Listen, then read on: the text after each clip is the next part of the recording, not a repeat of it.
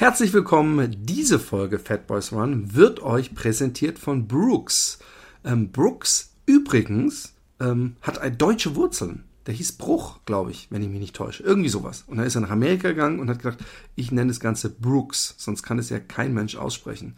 Und ähm, ihr erinnert sich euch, euch sicher noch an das Interview mit dem André Krippet und ähm, hat ja viel Feedback bekommen. Ähm, schaut doch mal auf den ihre Seite, weil äh, Brooks, der kleine, coole Hersteller, unterstützt Fat Boys Run, den kleinen, coolen Laufpodcast. Und deswegen unterstützen wir wieder Brooks. Und äh, meine Empfehlung, meine ganz persönliche Empfehlung des Tages wäre ja der Pure Grid 4, den ich sehr ähm, galant finde. Vor allem ist es auch ein Schuh, mit dem man einfach mal von zu Hause zum Trail laufen kann, ohne dass einem danach die Haxen wehtun. Weil es hat letztens jemand auf Facebook gefragt, was für einen Schuh kann ich denn nehmen, äh, äh, wenn ich äh, auch ein bisschen über Asphalt laufen muss, bis ich überhaupt im Wald bin. Und ich finde ihn auch übrigens sehr fashion, fashionable, wenn ihr wisst, was ich meine. Also viel Spaß mit dieser Folge, gesponsert von Brooks.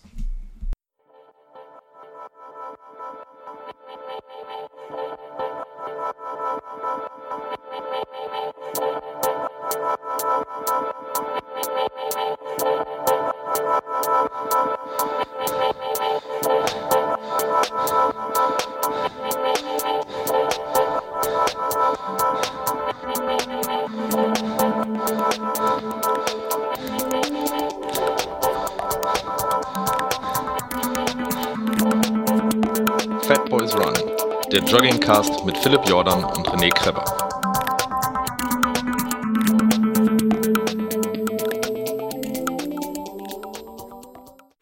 Hallo, Philipp hier mit einem kurzen Vorwort. In dem Podcast, den wir aufgenommen hatten, reden wir öfter von einer Laufgruppe und einer Facebook-Seite und wir nennen sie Running Wild. Inzwischen hat diese Gruppe und auch diese Facebook-Seite einen eigenen autarken Namen bekommen, nämlich der Little Desert Runners Club.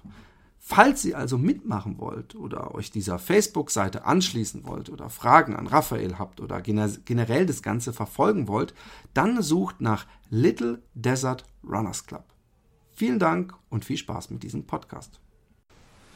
Hallo und herzlich willkommen bei Fat Boys Run. Äh, wieder eine äh, tolle Episode und nun hat sie auch endlich einen Namen, nämlich nicht mehr Fat Boys Coach, sondern Running Wild. Dahinter steht aber eine ganze Idee, ein Movement, eine Revolution, eine Bewegung. Und äh, der, der, der Vater des Gedanken heißt Raphael Fuchsgruber. Hallo Raphael.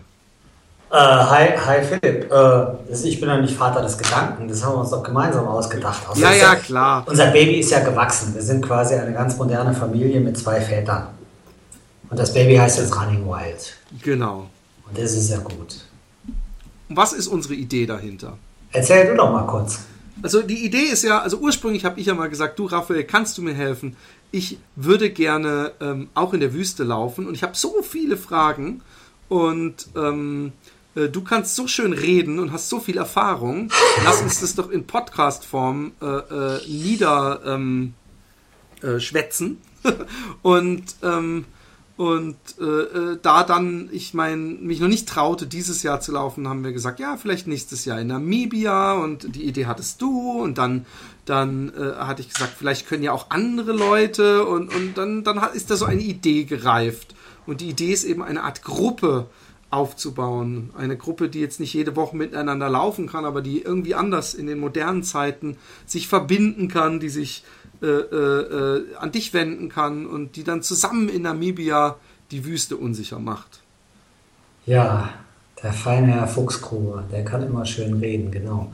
Wir müssen Aber wie das, wie, das, wie das dann so ist, wir haben ja, wir haben ja angefangen, im Winter irgendwann darüber zu, zu denken und, und ein bisschen zu sprechen oder im, im, im, späten Winter.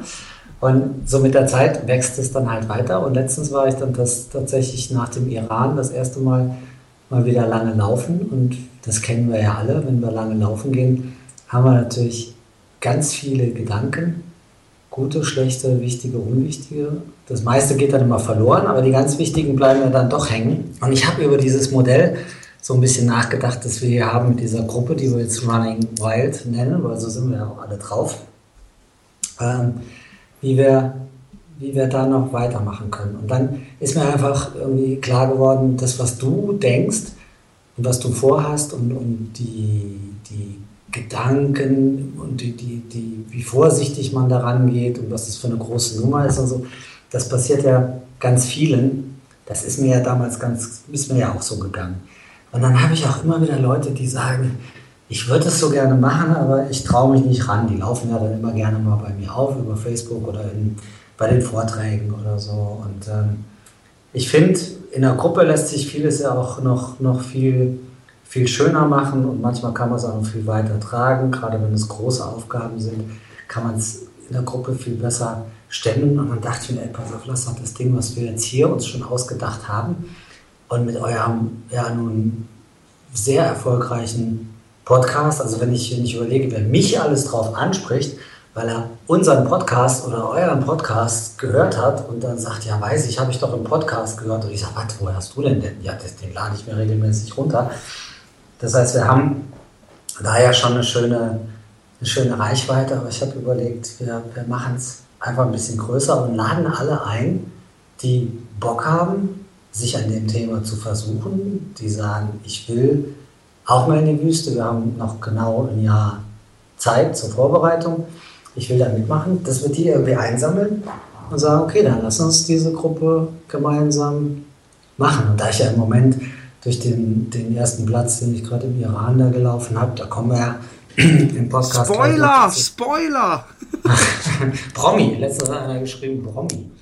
Ähm, aber da kommen wir gleich noch zu. Ähm, da habe ich jetzt noch ein paar Fernsehsendungen und da sind auch ein paar ganz, ganz, äh, also es gibt jetzt auch eine Einladung zum zum Lanz in die, in die Talkshow und so. Da wird, da hast du natürlich auch Reichweite. Und da werde ich das einfach platzieren, dass wir diese Gruppe haben. Dann erreichen wir noch mehr Leute. Und dann gibt es auch aus dem Bereich der Presse ein großes Magazin, mit dem treffe ich mich nächste Woche. Die finden die Idee auch gut. Und dann stemmen wir das Ganze mal in groß und nehmen uns eine Zeitung dazu und nehmen uns Fernsehen dazu und haben euch als Online-Medium und als quasi, was früher mal Radio war, ist dann heute Podcast dann haben wir drei schöne Standbeine, wo wir das kommunizieren können und gründen eine schöne Gruppe auf Facebook und was man halt alle macht, dann nimmt Instagram dazu.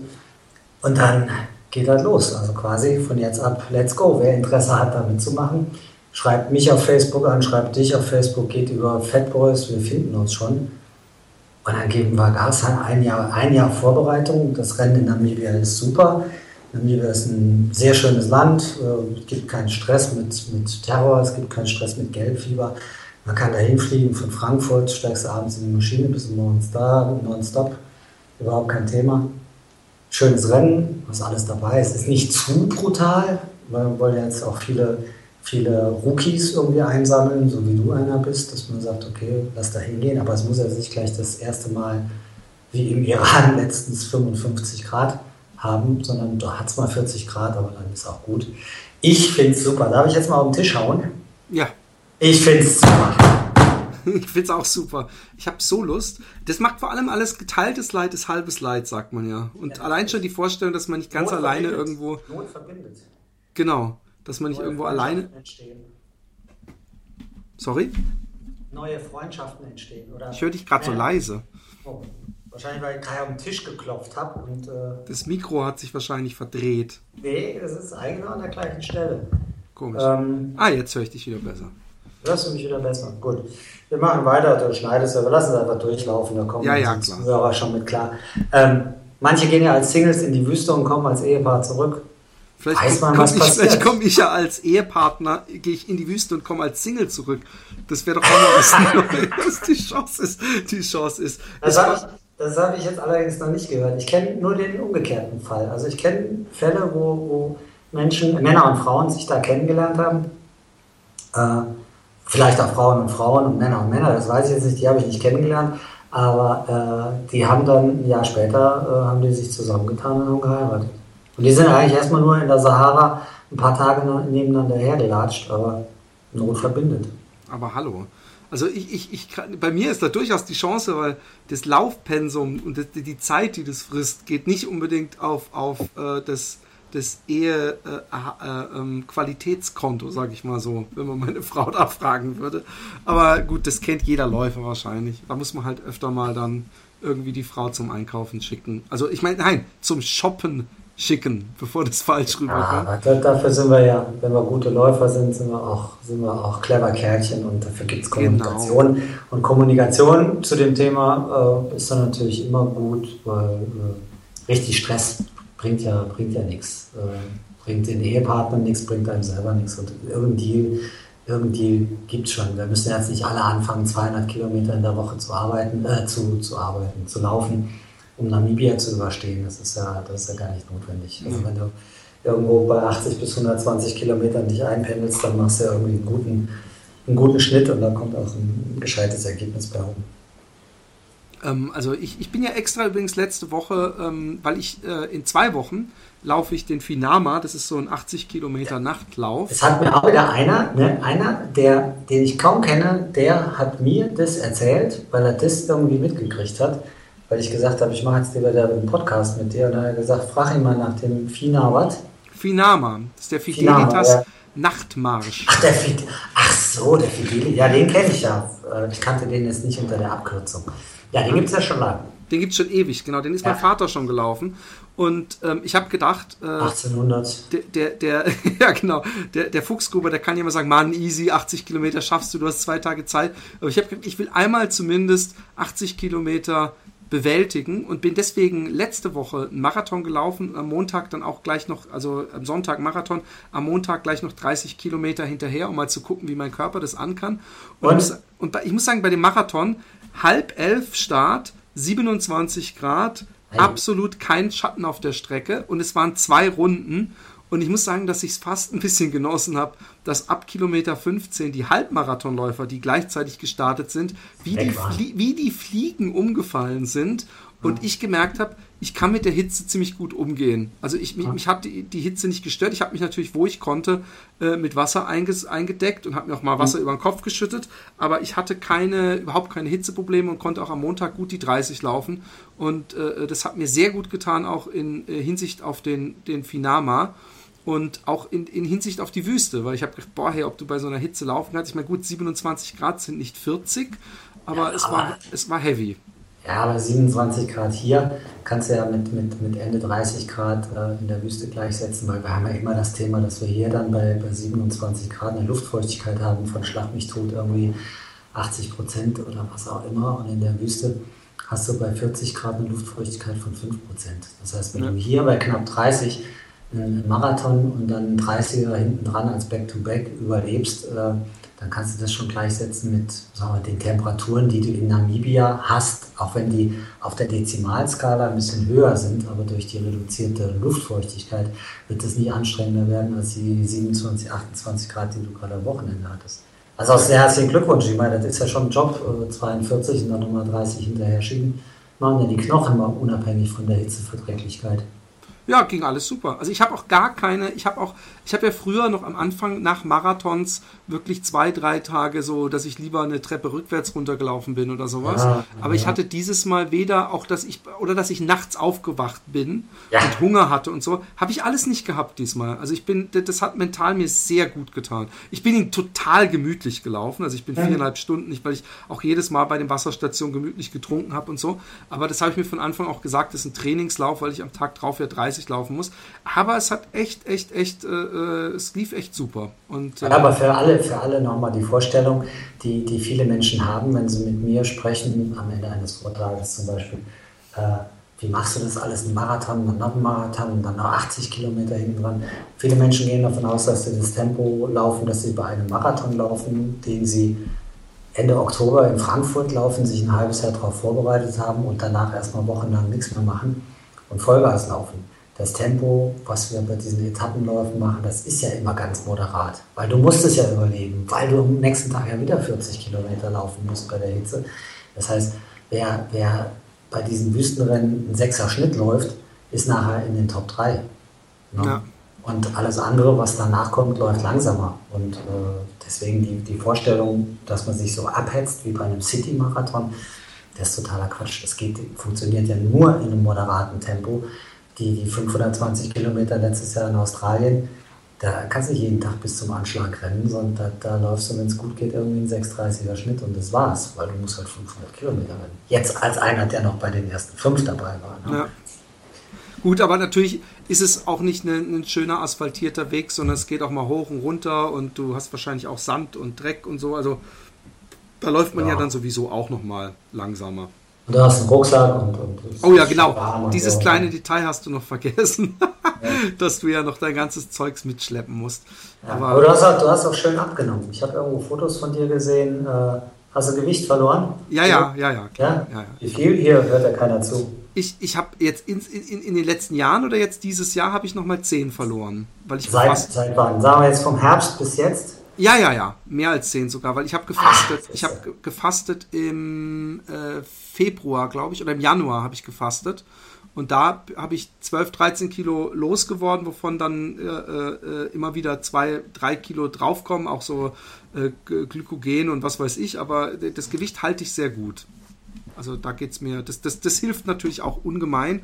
Und da werde ich auch gucken, dass ich bis, bis Namibia noch mal ein bisschen was runterkriege dass, ich, äh, äh, umso, dass es sich leichter läuft. Also auch ein schöner, schöner Nebeneffekt. Voll. Für alle die, die sich das schon mal angucken wollen, geht einfach mal auf äh, fordeserts.com. Vier wie die Ziffer und dann Deserts wie die Wüste mit S am Ende.com. Da kann man sich äh, schon mal die Bilder vom Namibia Race dieses Jahr anschauen. Irrsinnigerweise heißt das Rennen Sahara Race. Da hat es früher immer stattgefunden, aber aufgrund der Sicherheitsproblematik und dem ganzen Terrorstress wollen die das im Moment in Ägypten nicht machen. Deswegen findet das Sahara-Race in der Namib-Wüste statt, aber da, da sind wir ja großzügig. Das ist uns wurscht. Genau. Aber da kann man Bilder sehen und Filme sehen, wenn man Bock hat und drüber nachdenkt. Man muss das ja nicht heute äh, nach dem Podcast direkt entscheiden, aber man kann ja schon ein bisschen gucken gehen und sich Gedanken machen, mit uns Kontakt aufnehmen, mit dir oder mit mir. Genau. Ich leite im Notfall weiter, ja. weil bis was auf. Für, was für ein Notfall? Nee, also wenn, wenn, wenn Fragen kommen, die ich nicht beantworten kann, ja. sprich alle Fragen, die solche Wüstenrennen betreffen und äh, äh, organisatorische Geschichten. Aber ähm, wir müssen auch mal gucken, vielleicht schaffen wir es ja sogar mal wirklich so einen, so, wenn, wenn sich ein Team gebildet hat und du hast ja schon äh, zwei Mädels gefunden, die, die auch mitmachen wollen, ob wir nicht auch mal zusammen ein, ein äh, Team zusammen gemütliches Laufen Tag irgendwo äh, finden. Das wird, das, wird, das wird so kommen. Ich meine, ich bin ja Freund davon, so Themen, wenn das erstmal in die richtige Richtung geht und das tut es ja, weil dir macht es Spaß, mir macht es Spaß. Leute, mit denen ich gesprochen habe, sind mit eingestiegen, wie, wie Sabine und Anke wollen da mitmachen.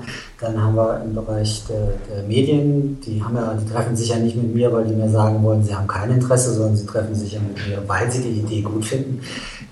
Und dann Step by Step. Der erste Schritt ist jetzt mal der. Und wenn wir unser Grüppchen haben, wird da eine Kommunikation in diesem Team Running Wild, die wird da stattfinden, jetzt nicht nur auf irgendeinem, auf irgendeinem Facebook, äh, auf irgendeiner Facebook-Gruppe, sondern dann werden wir uns auch tatsächlich alle bei dir in Holland am Strand treffen und dann mal äh, Sandtraining machen. Sehr wird jetzt Idee. so stattfinden oder auch nicht, aber in der Gruppe wird schon was passieren. Es geht jetzt nicht darum, dass wir sagen, ey, hier so zehn Mann, Fuchsgrube schreibt einmal äh, rum, um was es geht und wir treffen uns dann alle in Namibia und wir machen da schon eine richtige Party draus. Und es geht auch nicht um Leistung, es geht um, um die Beginner, die absolut Beginner, die sagen, ich habe mich noch nie getraut, ich würde gerne, ich mache mit, also Jungs und Mädels, die es schon mal gemacht haben, natürlich auch.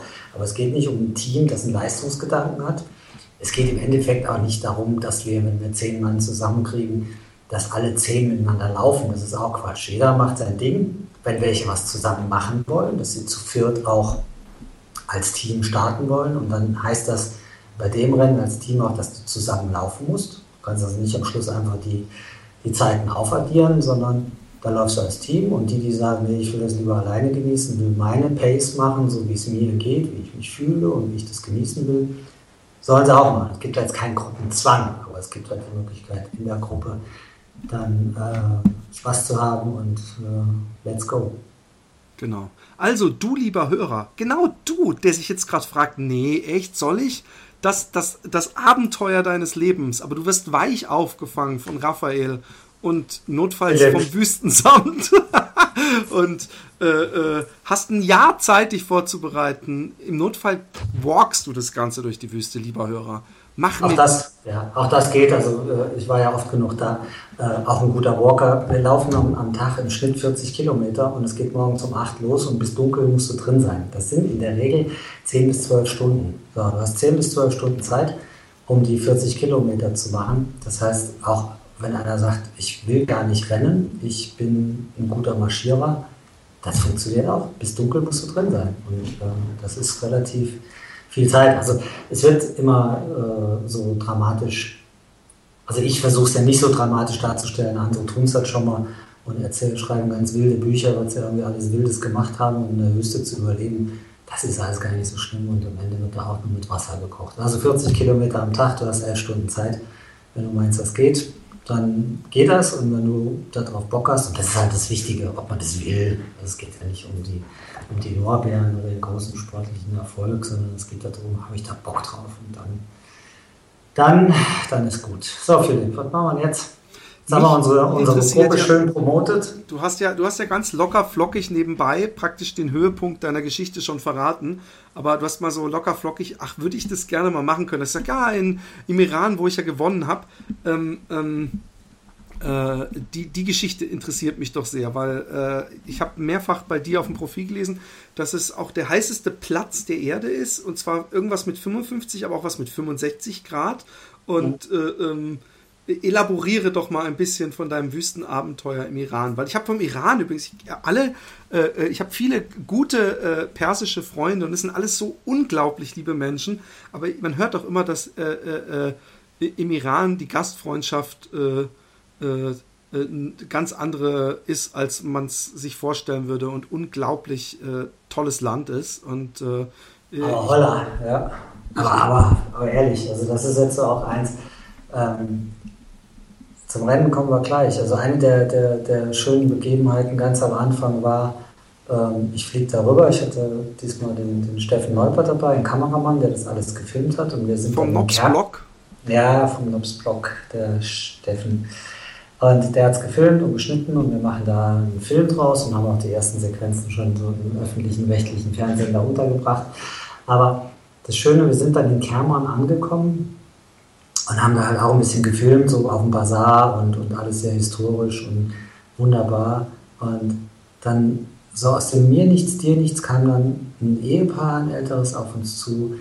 Und klar sind wir als Touristen zu erkennen. Im Iran gibt es ja Tourismus äh, durch das Embargo, die, die letzten 30 Jahre, 35 Jahre, ist der Tourismus ja nicht richtig existent. Und wenn du dann, wenn Steffen und ich ja über den Basar laufen und er hat noch eine Kamera dabei und so, dann kam dieses ältere Ehepaar und hat uns gefragt, wo wir herkommen. Dann haben die halt erzählt, dass ihr Sohn in England studiert hat und so weiter. Und dann haben die angefangen, uns da auf dem Basar irgendwelche Sachen zu zeigen, die wir so gar nicht gefunden hätten. Unter anderem ein Café, was ganz versteckt war, wo auch nur, nur Einheimische hingehen und, und wo die halt ihre Shishas da rauchen und du sitzt auf irgendwelchen Kissen in so einem total orientalischen Traumcafé, gekachelt, gefliest, das Wasser läuft, ein alter Mann sitzt da an so einer Zither oder so einem ähnlichen Instrument und, und macht Musik. Voll, voll genial. Und äh, die Tatsache, dass du so angesprochen wirst und dass die fragen, wie, du, wie es dir gefällt im Iran, wie es dir in Kerman gefällt, ob du wiederkommen wirst, ob du zu Hause erzählen wirst, wie, wie es dir gefallen hat, ob du Freunde mitbringen wirst und so.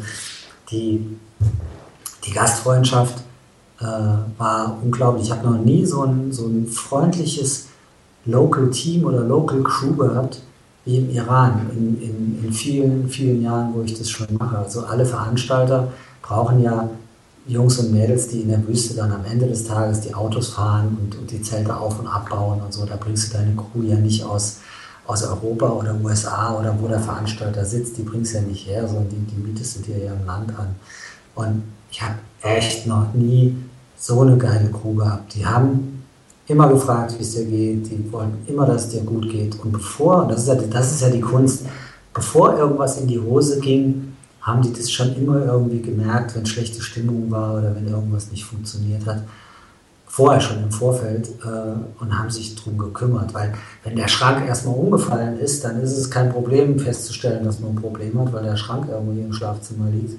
Dann muss man ihn wieder aufstellen. Aber vorher zu sehen, dass da irgendwas passieren könnte, und das war deren Talent. Und das war echt unglaublich schön. Am, am Rückweg hatten sie uns die Flüge alle durcheinander gewürfelt. Dann hatten wir noch einen ganzen Tag in, in Teheran. Da haben wir bei der, bei der Mascha äh, gewohnt in, in Teheran. Das war die iranische Läuferin, die den ersten Marathon überhaupt im Iran seit 35 Jahren gelaufen ist, oder 38, knapp 38. Seit der Revolution von, von 79 haben Männer und Frauen nicht mehr zusammen an Sportevents teilgenommen. So, es wurde immer ganz streng getrennt, gehandelt und Mascha war jetzt die erste, die in einer Sportveranstaltung bei diesem ISRU Iranian Silk Road Ultramarathon, also entlang der iranischen Seitenstraße der historischen, als Frau teilgenommen hat. Das war ja auch äh, politisch und kulturell, gesellschaftlich auch schon eine ganz, ganz besondere Nummer. Und dann haben wir bei der Mascha natürlich in Teheran gewohnt und haben dann gegessen und ganz viele Leute kamen vorbei, mit denen wir uns unterhalten haben, was wir zusammen machen können, weil der Ehrgeiz, das Interesse der, der, der jungen Iraner, mit der Welt in Kontakt zu kommen und dass die Welt zu ihnen kommt, das ist halt irrsinnig groß. Und die, die Perser, also die Iraner, die unterscheiden sich schon in, in das ist schon ein ziemlich großer Unterschied zu einigen anderen arabischen Völkern. Das geht jetzt nicht um besser oder schlechter, aber es ist schon, es ist schon ein bisschen, bisschen anders. So wie du persische Freunde hast, habe ich die vor allem auch in den 80er Jahren gehabt, als die Revolution war, Ende der 70er Jahre, sind viele Studenten und, und Intellektuelle dann halt ausgewandert und sind nach Frankreich oder Deutschland gegangen. Und ich hatte halt auch viele in Köln, die studiert haben und habe die kennengelernt und habe das damals auch schon immer sehr angenehm empfunden, die, die Höflichkeit, die Freundlichkeit, das Interesse an dem anderen Menschen. Das war schon immer sehr ausgeprägt. Und es war wunderbar, das jetzt im Iran wieder so zu erfahren, weil man hat halt auch nicht so viele Informationen, weil in den letzten 30 Jahren halt auch nicht so viel kommuniziert worden ist untereinander. Das war schon sehr schön. Cool. Ist noch da? Ja, ich ja, kann, ja, ich, ich kann lange ein Stück reden. Ne? Doch, ich finde es super. Ich mag das total. Also es gibt ja Leute, die, die, die äh, äh, wollen das, das so die ganze Zeit fragen. Ich, ich liebe es ja, wenn jemand einfach erzählt, praktisch, und ich kann mich ans Lagerfeuer dazusetzen.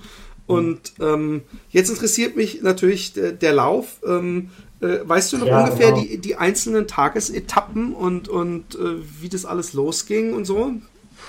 Oh ja, so, so, so genau weiß ich jetzt nicht. Also über, über den Daumen ist es aber, das ist ja wie damals in Australien, als, als es darum ging, laufen wir morgen 55 oder 65 Kilometer bei diesen 520 Kilometer Rennen. Das war ja im Endeffekt nachher egal, wenn du 520 Kilometer rennst, das ist halt ewig viel. Aber wie viel war es denn da? Wie viel war es ja, insgesamt? Das, also in Persien war es ja anders. Also im Iran, erstmal, du hattest mit deiner Anfangsmoderation recht, es ist der heißeste Ort der Welt. Es wurde eine Weltrekordtemperatur gemessen von 70,7 Grad im vergangenen Jahr. Damit ist es Weltrekord. Und wir hatten das heißeste Rennen, was ich bis dato erlebt habe. Und mit Sicherheit, ich bin jetzt kein Freund von diesen ganzen Ranking-Geschichten, aber eins der härtesten Nummern, die man machen kann. Wir hatten gemessene, jetzt wirklich nicht hochsterilisiert, sondern wirklich gemessene 55 Grad. Wir haben dazu zwei unterschiedliche Uhren genommen äh, verschiedene Hersteller und kamen beide zu einem Ergebnis mit 55 Grad. Und dann haben wir, die eine hat es auch 56 angezeigt. Und dann haben wir nochmal kurz über den Boden gemessen und da hatten wir 65 Grad. Jetzt muss man halt auch da weitergehend überlegen, 55 zum Laufen ist schon hart. 65, da ich ja nie im Stehen schlafe, ne, ist es also, du legst dich hin und dann liegst du da auf 65 Grad. Das heißt, du bist ja durchgehend den ganzen Tag in der Biosauna. Durchgehend, eine Woche. Ne? Das hört ja nicht mehr auf. Das ist ja wird es nachts auch dann eisekalt eigentlich? Immer nee, da war es nee, da, da nachts relativ mollig. Also ich habe es nachts nie gemessen, aber ich gehe mal davon aus, dass wir nachts da immer noch fast 30 Grad hatten. Das war, weil das ganze Gebiet, diese Lutwüste, äh, hat einen vulkanischen Untergrund. Es gibt dort keine, keine Vulkane, aber die, die Erdwärme oder vulkanische Tätigkeiten unter der Oberfläche kommen ziemlich dicht bis unter die Oberfläche rauf. Das heißt, die haben da bestimmte Gebiete, deswegen ist es auch der heißeste Ort der Welt, wo die Hitze halt aus dem Boden kommt. Ne? Also nicht als Lava oder nicht als Gas, aber du kannst halt äh, merken, wie der Boden sehr, sehr warm ist und dadurch zusätzlich die Lufttemperatur ähm, steigt. Und das ist ja, also im Grunde genommen ist es so, wie wenn du in die Sauna gehst und, und du hast einen Arzttermin und alle Viertelstunde wechseln deine Gesprächspartner und der Bademeister, der da rumfächelt, auch. Und der Einzige, der halt immer drin bleiben muss, das bist du. Es hört nicht auf. Es hört nicht auf, ne? weil bei 65 Grad. Ich habe mich mittags da hingelegt. Ich hatte noch so eine, so eine, so eine Noppen-ISO-Matte dabei, weil ich vorher nicht wusste, wie hart der Untergrund ist. Und ich schlafe halt nachts gerne. Und wenn ich dann auf Steinen liege, dann geht es nicht. Und dieses Noppending, wenn ich mich mittags, wenn ich ins Ziel kam, wenn ich mich reingelegt habe und habe dann ein Stündchen geschlafen, bin dann wieder aufgestanden, dann waren die Noppen, die nach innen gewölbten, waren voll mit Wasser. Das konntest du dann auskippen, dann lief dann echt aus diesen Noppen die Brühe raus und das sah aus, als hättest du gerade unter dich gemacht. Das ist jetzt kein besonders schönes Bild, aber so war das. Du hast in einer Stunde so viel Wasser verloren, das hättest du nie im Leben gedacht, nur beim Rumliegen. Ne?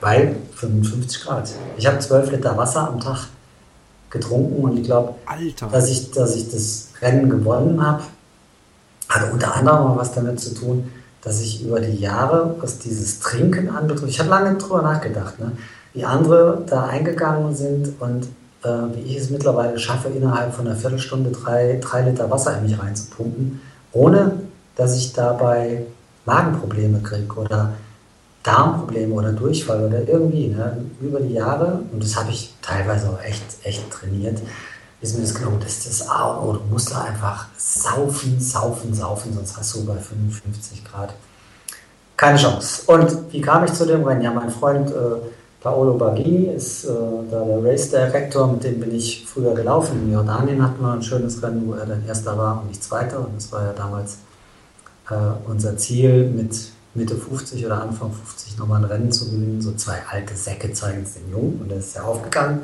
Und seitdem sind wir Freunde und der hatte mich gefragt. Und dann hatten wir ja, da haben wir ja, glaube ich, schon mal drüber gesprochen, das Rennen in Sri Lanka im Februar, wo ich mir das Knie irgendwie ein bisschen arg malträtiert habe, weil es da so arg viel berg runter ging, also 2200 Höhenmeter auf 40 Kilometer und das an zwei Tagen.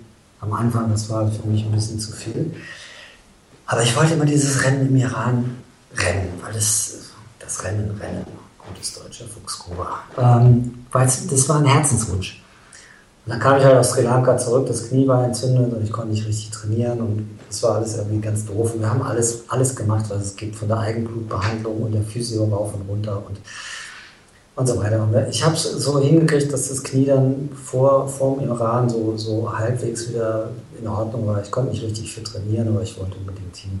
Wobei, man, wobei ich sagen muss, der, das, was da am Knie entzündet ist, ist keine Knorpelstruktur und es ist leicht oberhalb vom Knie. Es ist also nicht so, dass ich da hingehe und mein Knie dann endgültig äh, äh, kille, sondern das ist eine Entzündung an der, an der Sehne, die auch wieder weggeht.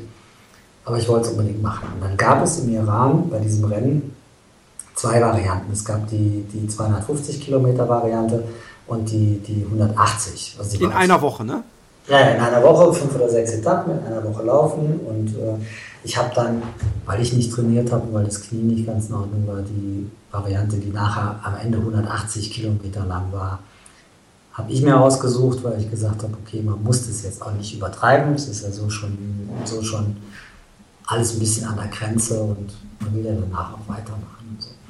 Und, so. und äh, gewonnen die lange Variante, 250 Kilometer, hat gewonnen Mohammed Ansal der mit seinem Bruder Larsen Ansal der beste Wüstenläufer aller Zeiten ist, weil die beiden haben zusammen 15 Mal den Marathon des Sable gewonnen.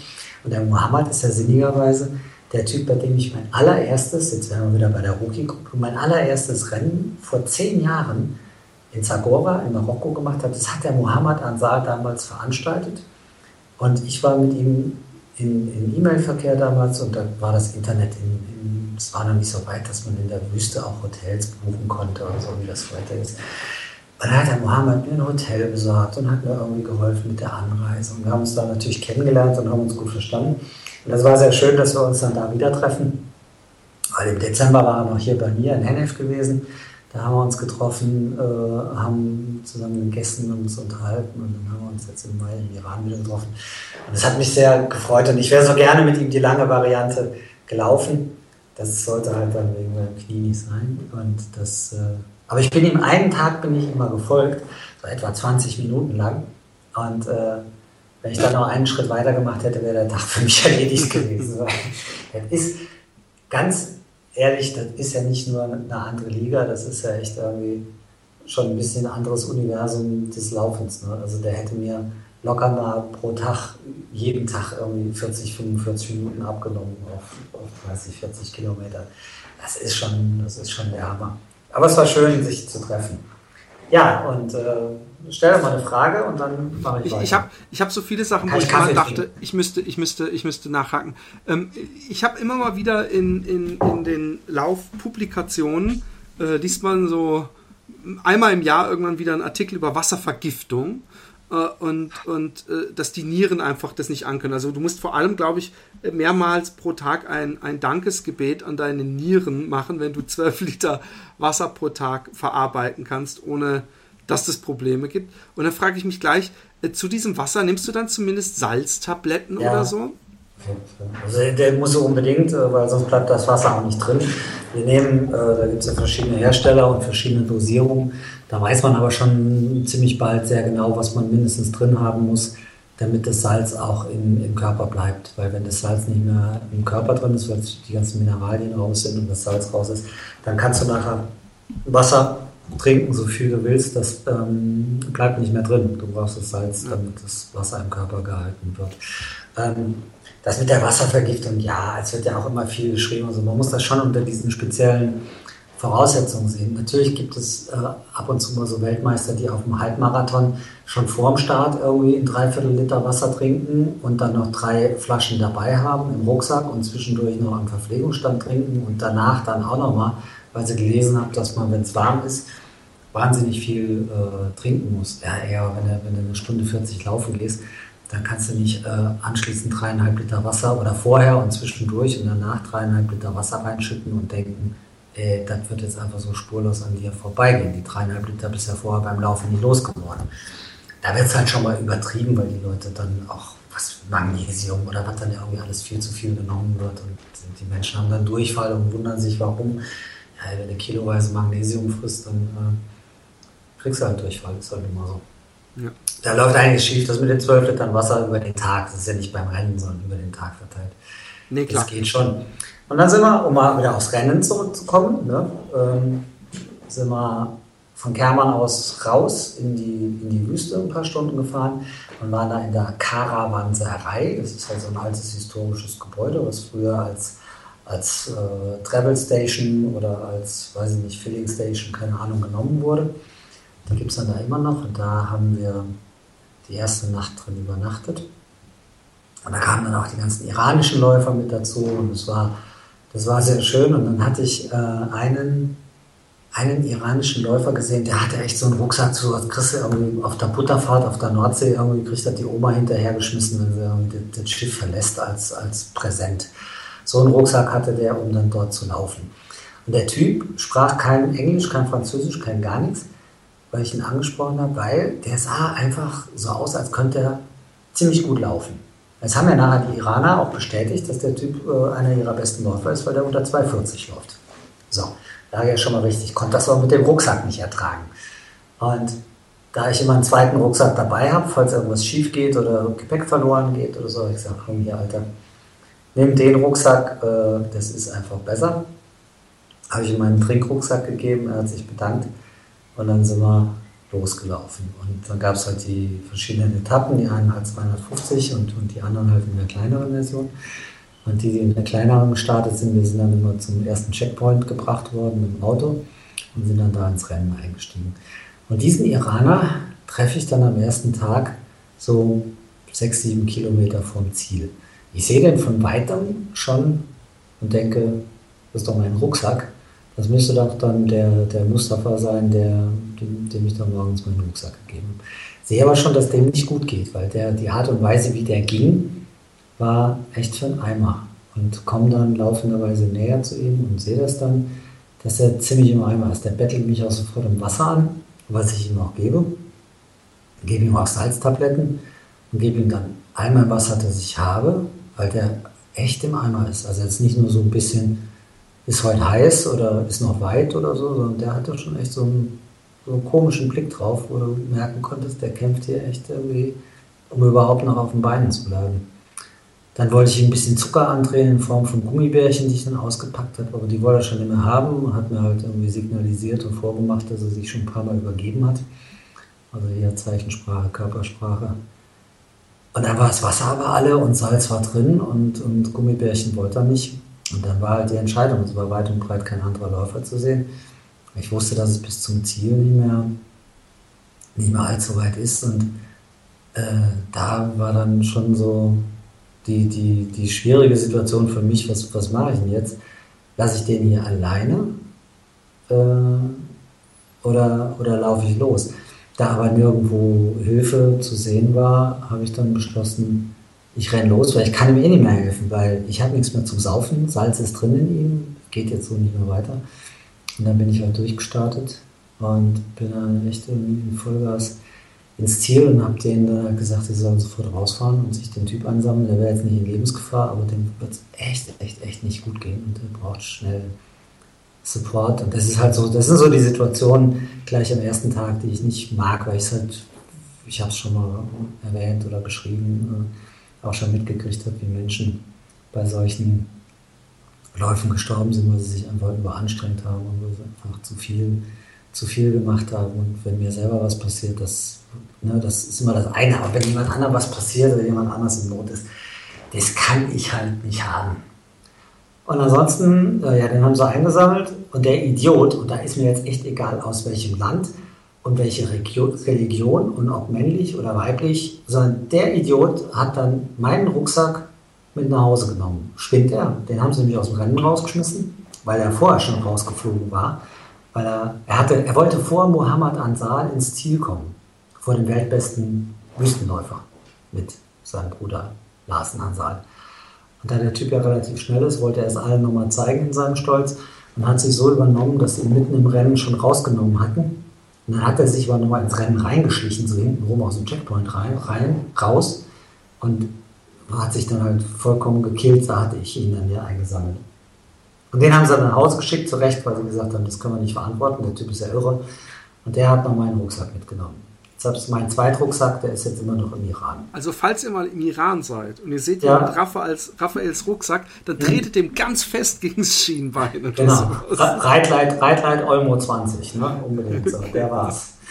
Ja, und äh, ja, die, die Wüste, ey, es, es war schon sehr beeindruckend. Das sind die Wüsten ja immer. Wir sind sehr viel auf Sand gelaufen. Ein wunderbares Rennen, sehr gute Organisation. Also Paolo ist Renndirektor und Veranstalter ist eine italienische Organisation. Das Rennen wird es nächstes Jahr auch wieder geben. Haben es jetzt allerdings in September gelegt. Ich vermute, dass sie gesagt haben, es ist dann vielleicht doch ein bisschen too much, weil bei den 55 Grad da muss ja, die Läufer müssen laufen, aber die Local Crew und alle Beteiligten müssen bei den Temperaturen ja irgendwie 16, 18 Stunden am Tag arbeiten. Und wir hatten vierradgetriebene Krankenwagen da, die waren aber auch ständig im Einsatz, weil sie irgendwelche Jungs und Mädels Läufer, aber auch Crewmitglieder dann nach draußen gebracht haben. Draußen auf der großen Landstraße stand so ein riesengroßer Bus mit einem Stromaggregat der quasi so ein kleines Krankenhaus war. Also da war alles drin, was man so brauchte. Und die Geländewagen sind dann immer aus der Wüste rausgeflitzt zu dieser Straße. Und dann hingen dann irgendwelche Jungs am Tropf, bis es wieder ging. Und dann kamen sie wieder zurück. Das Gute war, wenn so ein Krankenwagen dann zurückkam, dann hatte der manchmal kaltes Wasser dabei. Oh. Weil da draußen halt bei dem Aggregat auch ein Kühlwagen stand. Und wenn dann so ein Krankenwagen zurückkam und im Hospitalzelt irgendwie kaltes Wasser war, dann sprach sich das im Lager um wie ein Lagerfeuer. Äh, Quatsch, wie ein Lagerfeuer, Quatsch, wie heißt das denn? wie ein, sprach sich das im Lager rum wie ein, keine Ahnung, also wie wenn es nach dem Krieg das erste Mal irgendwo Brot gab und alle Schlange gestanden sind. Es hat sich sofort alles auf den Weg gemacht zum Hospitalzelt und hat dann da um kaltes Wasser gebettelt, weil du gehst ja kaputt. Das Zeug, was du zu trinken kriegst, das hat ja auch 55 bis 65 Grad. Das heißt, das Zeug, was du trinkst, das Wasser den ganzen Tag, das ist so, dass du deinen Teebeutel da reintun kannst und nimmst ihn fünf Minuten später wieder raus. Und dann hat das die Temperatur, die dein Tee auf deinem Schreibtisch jeden Tag hat, wenn du den dort einfach mal fünf, Stunden äh, fünf Minuten stehen lässt oder zehn und dann trinkst.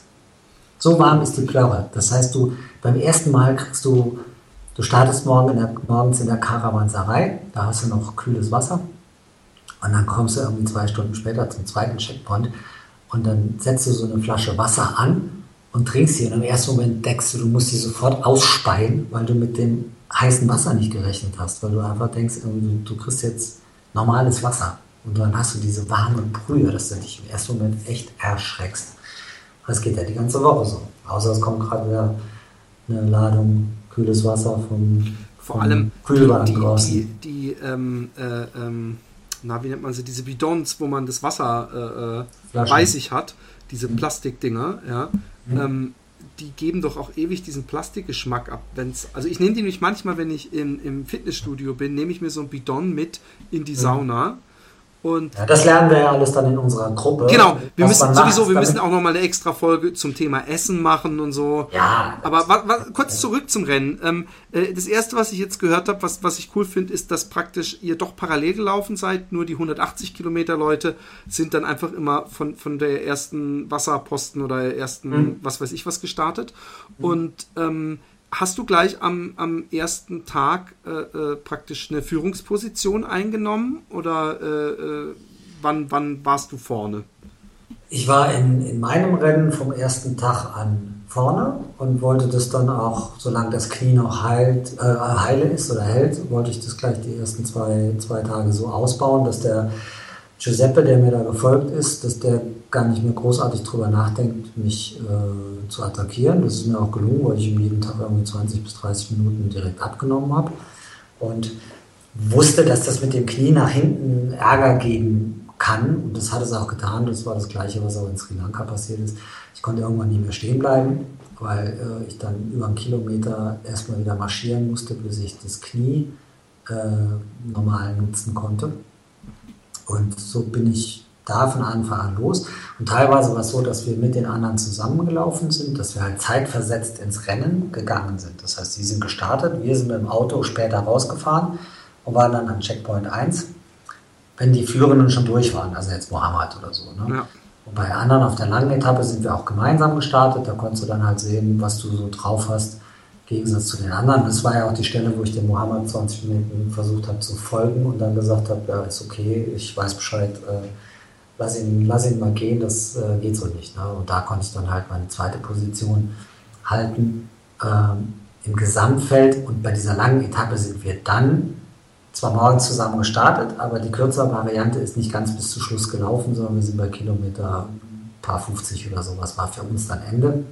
Und die anderen mussten dann noch 20 laufen. Aber da konnte man halt sehen, wo man steht. Also die, die lange also, Etappe war bei dem Rennen 55 oder sowas? Für mich, ja, die, die war für die, für die anderen ein bisschen länger und für mich war es halt ein bisschen kürzer. Ich glaube, bei den anderen war die, die lange Etappe so knapp 70, 65 oder sowas und bei mir waren es 50. Und die lange Etappe, um mal ganz kurz einen Abstecher wieder nach Namibia zu machen, ist die da auch 80 oder äh, weißt 70, du? 70 bis 80, ja. Ah ja, okay.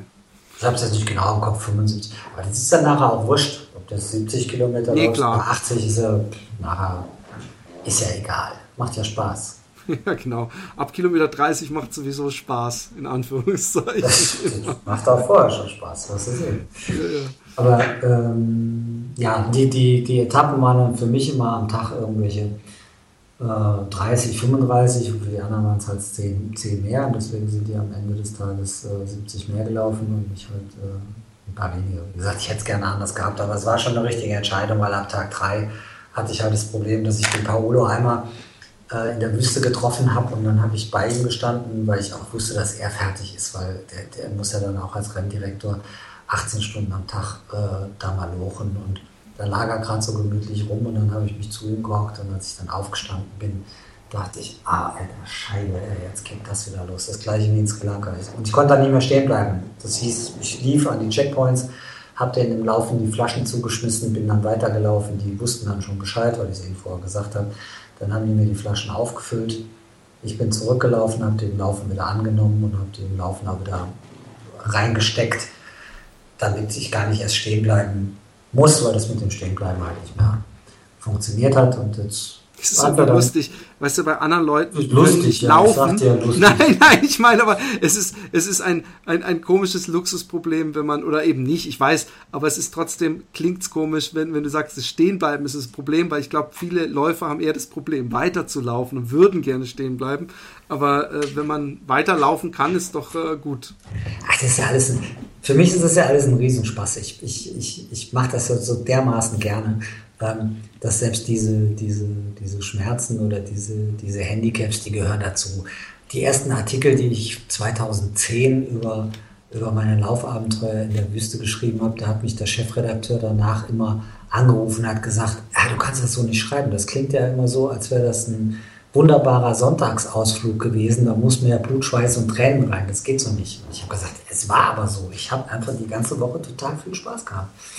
Und Klar tut es Höllen weh, aber im Nachhinein war es schön und dann, dann, dann siehst du halt die positiven Aspekte. Und ich sehe dann für mich den positiven Aspekt, ich sage, so gewinnt man halt Rennen, weil wenn man gar nicht mehr stehen bleiben kann, weil es nicht geht, wenn man danach nicht mehr laufen kann, dann brauchst du auch nicht mehr drüber nachdenken. Das heißt, wenn du eine Krise hast, kannst du den Gedanken gleich wegschmeißen. Habe ich eine Krise? Soll ich jetzt gehen oder soll ich nicht? Gehen brauchst du nicht, weil dann funktioniert es nicht mehr. Also kannst du nur noch durchlaufen. Hast du schon mal ein Problem weniger. Das ist total super. So gewinnt Dann kommt die Krise, dann kommt die Krise. So gewinnst du Rennen. So ist es doch. So gewinnst du genau. Rennen, weil du nicht mehr stehen bleiben kannst. Ich muss mir irgendwie mit dem Hammer vorher so ein bisschen auf dem Knie rumhauen und hoffen, dass ich auch so eine Entzündung kriege und dann. Ach, du musst einfach nur älter werden und das reicht schon. werd, werd mal 55 und geh auf so Rennen, dann brauchst du keinen Hammer, dann reicht dein, dein altes Flachlandknie, das reicht dann schon. Du als Holländer, als Halber. Genau genau, genau. Ähm, und so ging das dann weiter und es war schön und, und ach, ich habe ich hab das erste Mal so richtig schöne giftige Tiere gehabt. Heideneido. Äh, man hat ja immer mal so Kontakt mit, mit, mit ja nicht immer mal so, jetzt wollen wir nicht übertreiben, aber zwei, drei Schlangen lebendige hatte ich schon. Ja, du hast doch diese 5 Meter Springschlange in Sri Lanka gehabt. Ja, ja, ja, ja, die war ja auf der Straße und die hat mich ja, die wollte ja gar nicht zu mir, sondern die ist ja einfach nur über die Straße und wir sind andächtig davor stehen geblieben. Dieser Mopedfahrer, der Rikscha-Fahrer dahinter und ich, weil ich hatte sie ja mal wieder nicht gesehen und hatte mich nur gewundert, warum der Motorradfahrer mitten auf der Straße anhält und wie hypnotisiert auf den Asphalt schaut. Und dann habe ich ja das Vieh erst gesehen, dass da so graubraun über den graubraunen Asphalt sich schlängelte. Aber dann an dem Checkpoint 5 an der langen Etappe in, im Iran war ich ja dann fertig und dann habe ich mich irgendwo in den Sand gelegt und auf einmal, zack, zack, zack, zack, zack, ist mir irgendwas den Oberschenkel hochgekrabbelt und ich springe sofort auf, weil das, das hast du intuitiv drin. Das kannst du nicht haben, wenn da auf einmal im Niemandsland irgendwas an dir rumkrabbelt. Der Steffen war gerade da, der hat es noch versucht zu filmen. Und da ist ja irgend so ein Spinnenvieh an mir hoch. Und ich habe dann halt geschüttelt, gezuckt und flog dann irgendwie weg und lief über den Sand. Da konnten wir es nicht genau identifizieren, was es war, aber es war eine große Spinne. Und dann im letzten Camp hatte ich tatsächlich ein so ein Drecksvieh direkt neben mir, neben dem Schlafsack. Und zwar haben die so Spinnen, die können sogar Skorpione und Schlangen töten. Ne, das sind so Spinnen, die irgendwie Gift haben und auch irgend so Stachel. Und die machen sich dann an die Skorpione und Schlangen ran und rammen denen den Stachel irgendwo rein und klammern sich dann daran fest und daran geht dann nachher die Schlange kaputt. I, das ist schon doof. Da habe ich mal einen guten Hoka genommen ne, und habe mal richtig feste, weil die ja auch so weich sind, richtig feste zugeschlagen. Aber original, mein Schlafsack, ich und der Schuh und das war alles in einem Umfeld von 20 oder 30 Zentimetern. Und da hatte ich das Ding dann platt am Boden. Da gibt es auch noch Fotos von, damit es nicht wieder heißt, äh, ich würde hier Geschichten erzählen. Und da denkst du schon, ah ey, hallo, das ist mir jetzt ein bisschen zu nah. Wenn die mir irgendwo auf der Düne über den Weg läuft, ist okay, aber so in meinem Zelt, direkt neben meinem Schlafsaal, ist es schon. Kurze, kurze Frage, weil du Steffen gerade erwähntest. Äh, mhm. Der hat ja wahrscheinlich den allerbeschissensten Job gehabt, weil er mit, mit wahrscheinlich schwerem Kameraequipment äh, äh oder, oder ist der auch mal mit, mit neben dir hergelaufen, äh, äh um, um so ein bisschen äh, Action-Footage zu haben? Oder Ja. hat der sich immer fahren lassen an Aber Posten? Der, der Steffen, der hört ja euren Podcast auch. Den quatschen wir jetzt hier mal in unsere Running Wild Gruppe Das habe ich rein. genau, das habe ich mich schon gedacht. Wenn, Warum macht ihr eigentlich Steffen, nicht wenn du jetzt diesen Podcast runterhörst und an nichts Böses denkst, wir reden gerade über dich und du hörst jetzt, wie wir dich in die Running Wild Gruppe für Namibia 2017 reinquatschen. Das hasse ich jetzt davon. Nee, das habe ich nämlich schon die ganze Zeit gedacht. Warum macht Steffen der hat, eigentlich super? Steffen hat einen super Job gemacht. Er hat das natürlich gemacht, weil er Läufer ist und weil ihn das irgendwie fasziniert. Ähm, wir haben uns, er wohnt halt auch hier in Hennef und, und wir haben uns kennengelernt über eine Lauferei. Das hat er mitgekriegt und, und fand das sehr interessant. Und wir haben schöne Sachen gemacht auf seinem Nobs Blog und er hat meinen, meinen großen Vortrag in Hennef ähm, gefilmt und da, den haben wir geschnitten. Und er ist halt einer, der sich dafür interessiert, aber auch genauso wie du sagt, oh, das ist aber auch eine Nummer, ich weiß nicht, ob ich mich da rantrauen soll. Und ähm, das war für ihn jetzt ein schönes Erlebnis. Er ist teilweise mitgelaufen, auf der langen Etappe ist er 20 Kilometer mit mir gelaufen, weil er das wollte. Mit der Kamera, jetzt muss man sich das Kameraequipment in der Wüste so vorstellen wie einen großen Fotoapparat. Mehr hast du da nicht dabei, weil das macht, alles andere macht keinen Sinn. Das gibt auch mit den iranischen Behörden äh, Probleme, weil du kannst ja nicht einfach ins Land fahren und filmen und für Drehgenehmigung war das ja alles viel zu spät. So. Und äh, der ist dann da auch mitgelaufen und hat auch mitgelitten und hat das aber super gemacht, weil er halt auch äh, ein Läufer ist und hat da auch ein bisschen Blut, Blut geleckt, klingt jetzt wieder so gefährlich, aber ich glaube, äh, äh, also ob jetzt in Namibia, ich glaube, eines Tages steht der Steffen bei so einem Rennen an der Startlinie und das nicht als Kameramann, sondern als Läufer, da bin ich mir ganz sicher. Ja, denke ich auch. Er hatte nämlich auch schon verrückte Ideen, wo ich dachte, hey, er, er hat auch so ein bisschen die Craziness, wo ich auch glaube, dass ich sie drin habe. Also, dass er auch mal irgendwie von, ich weiß nicht, von zu Hause in sein altes Zuhause joggen wollte oder irgend sowas. Und ähm, die nächste Frage, die ich als, äh, ähm, da ich ja nicht nur laufe, sondern auch alles aufsauge, was mit Laufen zu tun hat, habe ich mir gedacht, als ich gesehen habe, oh, der filmt da und so habe ich gedacht, jawohl, dann gibt es vielleicht anstatt nur irgendwie einen, einen Dingsbeitrag, vielleicht könnt ihr noch so ein paar Talking Heads filmen und so ein bisschen Interviews aus deinem täglichen Leben und dann macht ihr eine schöne DVD. Was haltet ihr da davon? Im Moment ist es so, dass wir 20 Stunden äh, gefilmtes Rohmaterial haben, von dem der Steffen, und der ist, ist ja Profi, weil er ja Cutter und Kameramann ist und das ja wirklich für, für RTL und für andere beruflich macht. Äh, sagt, wir haben 20 Stunden erstklassiges Material. Im Moment versuchen wir das gerade äh, auch zu verdienen, weil wir im Grunde genommen sagen, wo auch immer, da kannst du 30 Minuten oder 40 Minuten Film machen, der die Leute vielleicht interessieren könnte. Nicht nur unbedingt Läufer, sondern auch im Sinne von Lebensgeschichten, dass man halt dann nochmal das, was im Buch Running Wild äh, irgendwie beschrieben ist, der Fuchsgruber, der früher halt mal Alkoholiker war und jetzt trocken ist und, und alles Mögliche erlebt hat, ist ja jetzt einfach äh, eine Geschichte, die auch nicht so, so durchgehend glatt ist, sondern auch so ihre Ecken und Kanten hat. Und Menschen, die sich für Landschaften interessieren oder Wüsten, dass man da einen Film draus machen kann. Wir haben Ja. äh, uns auch schon die ersten Absagen eingehandelt, wie sich das so gehört, ne? aber wir machen da weiter dran.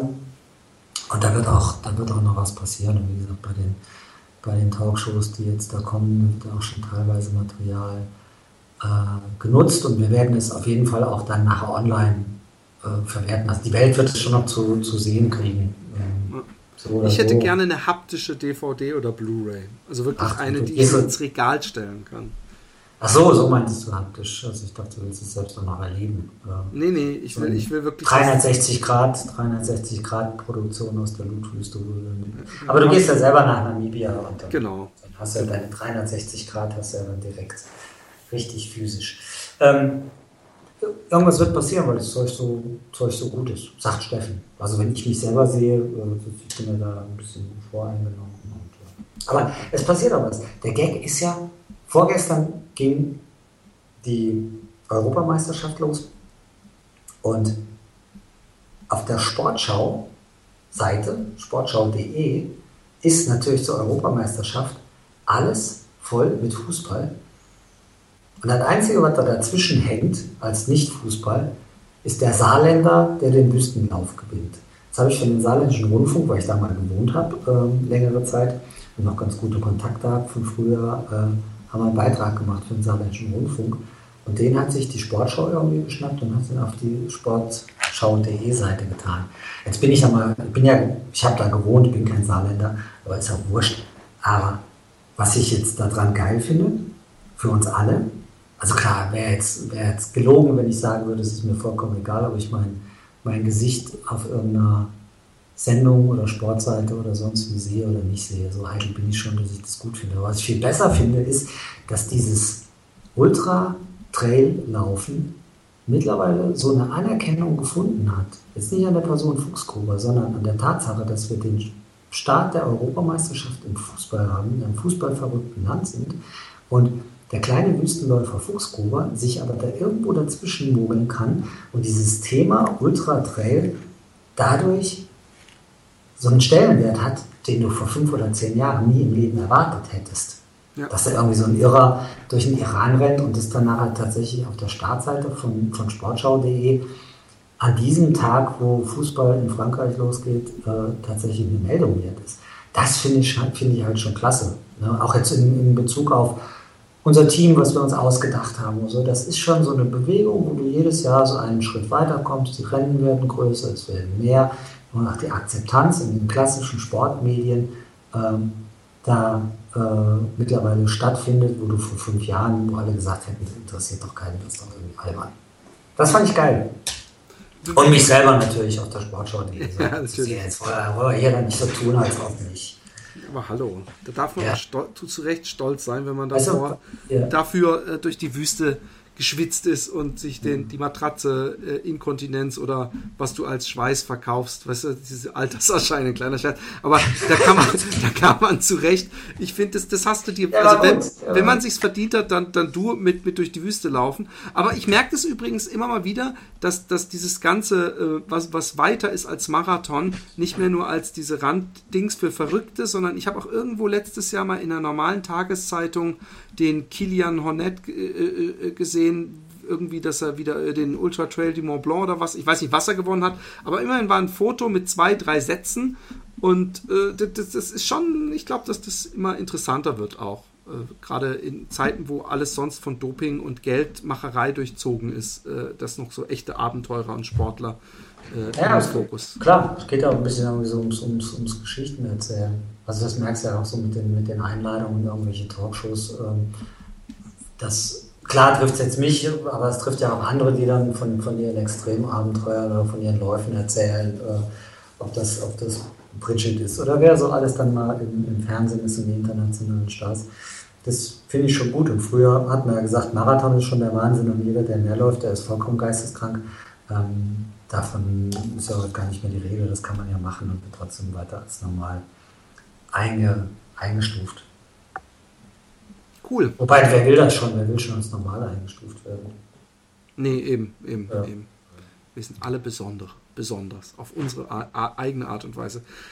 Ich würde sagen, ähm, ähm, ähm, äh, das war Das ist oder? mal gut, du bist sehr berät. Ich würde sagen, ähm, ähm, ähm, es hat einen Entertainment-Faktor. Was, was hat ein Entertainment? ich würde sagen, ähm, ähm, ähm, ähm, so, nein, alles gut. Es war gerade so schön. Es war gerade so schön. Sorry. Ähm, nein, ich, ich, jetzt mache ich schon wieder. Jetzt hast du mich völlig aus dem Konzept gebracht. Ähm, äh, schöne Geschichte. Nein, wir, hier wird nichts geschnitten. Wir sind authentisch. Wir, wir, wir zelebrieren unser Unvermögen. Ähm, ich habe äh, mich sehr gefreut. Weiterreden. Achso, wir sind schon fertig.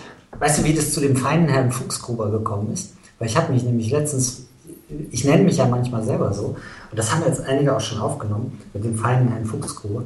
Das kommt daher, dass ich mich irgendwann mal vor, vor einem Jahr, zwei, da war ich auf einem, auf einem 10-Kilometer-Rennen, irgendwo spaßeshalber, und am Ende stimmten die Ergebnislisten nicht, weil ich war nicht drin. Das eine, aber es waren noch irgendwie ein paar andere, die mich auch darauf angesprochen haben vom Verein oder so. Und dann bin ich, weil ich den Veranstalter kannte, bin ich dann hingegangen und habe gesagt, Kinder, Sie müssen noch mal gucken, irgendwie in den Ergebnislisten, da fehlen einige, ich bin noch nicht drin, aber auch andere. Und dann sagte der Veranstalter, der früher mit mir ganz normal irgendwie zu, zu Gange war, sagte dann, weil ich jetzt halt so ein F-Promi bin, also so Fuchsgruber, F-Promi, sagte der dann zu mir, oh, ja, ja, der feine Herr Fuchsgruber, jetzt muss er sich wieder beschweren. Und das war der Grund, wie ich auf den feinen Herrn Fuchsgruber kam. Weil, ähm, ja, ich finde ihn gut. Weil die, mich letztens einer gefragt hat, wie es eigentlich dazu kam. Da musste ich eine Sekunde überlegen und dann äh, fiel mir das wieder ein, dass man auf einmal äh, dann nicht mehr irgendwie der, der Raphael ist oder wie auch immer, sondern der gleiche Typ, der ein Jahr, zwei vorher mit dir noch normal unterwegs war, äh, jetzt dann auf deine berechtigte Klage. Fatzke. Ja, ja, und es ging ja nicht nur um mich, sondern es ging ja auch um die anderen Nasen aus meinem Verein, die auch nicht in der Liste drin waren. Äh, und dann bist du auf einmal der feine Herr Fuchsgruber. Da können wir nochmal einen eigenen Podcast für machen. der, der die, Deutschen, die Deutschen und die Schubladen und so. Genau. Ich freue mich auf viele weitere äh, äh, Sachen. Jetzt, jetzt, steht ja eigentlich Arbeit an äh, äh für uns, ähm, ähm, um diese ganzen äh, Facebook-Sachen, die du schon angekündigt hast, auch irgendwann entstehen zu lassen. Aber erstmal den Raphael oder auch mich äh, oder Fatboys Run kontaktieren, wenn ihr mehr Infos wollt. Und vor deserts.com war es. Ja. Ähm, da könnt ihr euch dieses Sahara Desert Race slash Namibia Race findet ihr da und da gibt es auch wahrscheinlich äh, äh, Impressionen. Vielleicht gibt es ja auf YouTube auch irgendwelche Filmchen dazu. Und ähm, wir äh, bleiben in Kontakt und hacken neue Pläne aus und äh, ihr hört uns bald wieder. Vielen Dank, Raphael. Philipp, toi toi toi für Fidelitas Karlsruhe Lauf. Viel Spaß. Freue ich mich drauf. Bis dann. Bis dann. Tschüss. Tschüss. So, und zu guter Letzt taucht der René jetzt auch noch aus dem Hintergrund auf. Wenn ihr Bock habt, uns zu unterstützen, dann geht doch bitte auf patreon.com slash fatboysrun und hinterlasst uns eine Kleinigkeit. Das wäre ganz lieb von euch. Macht's gut, ciao.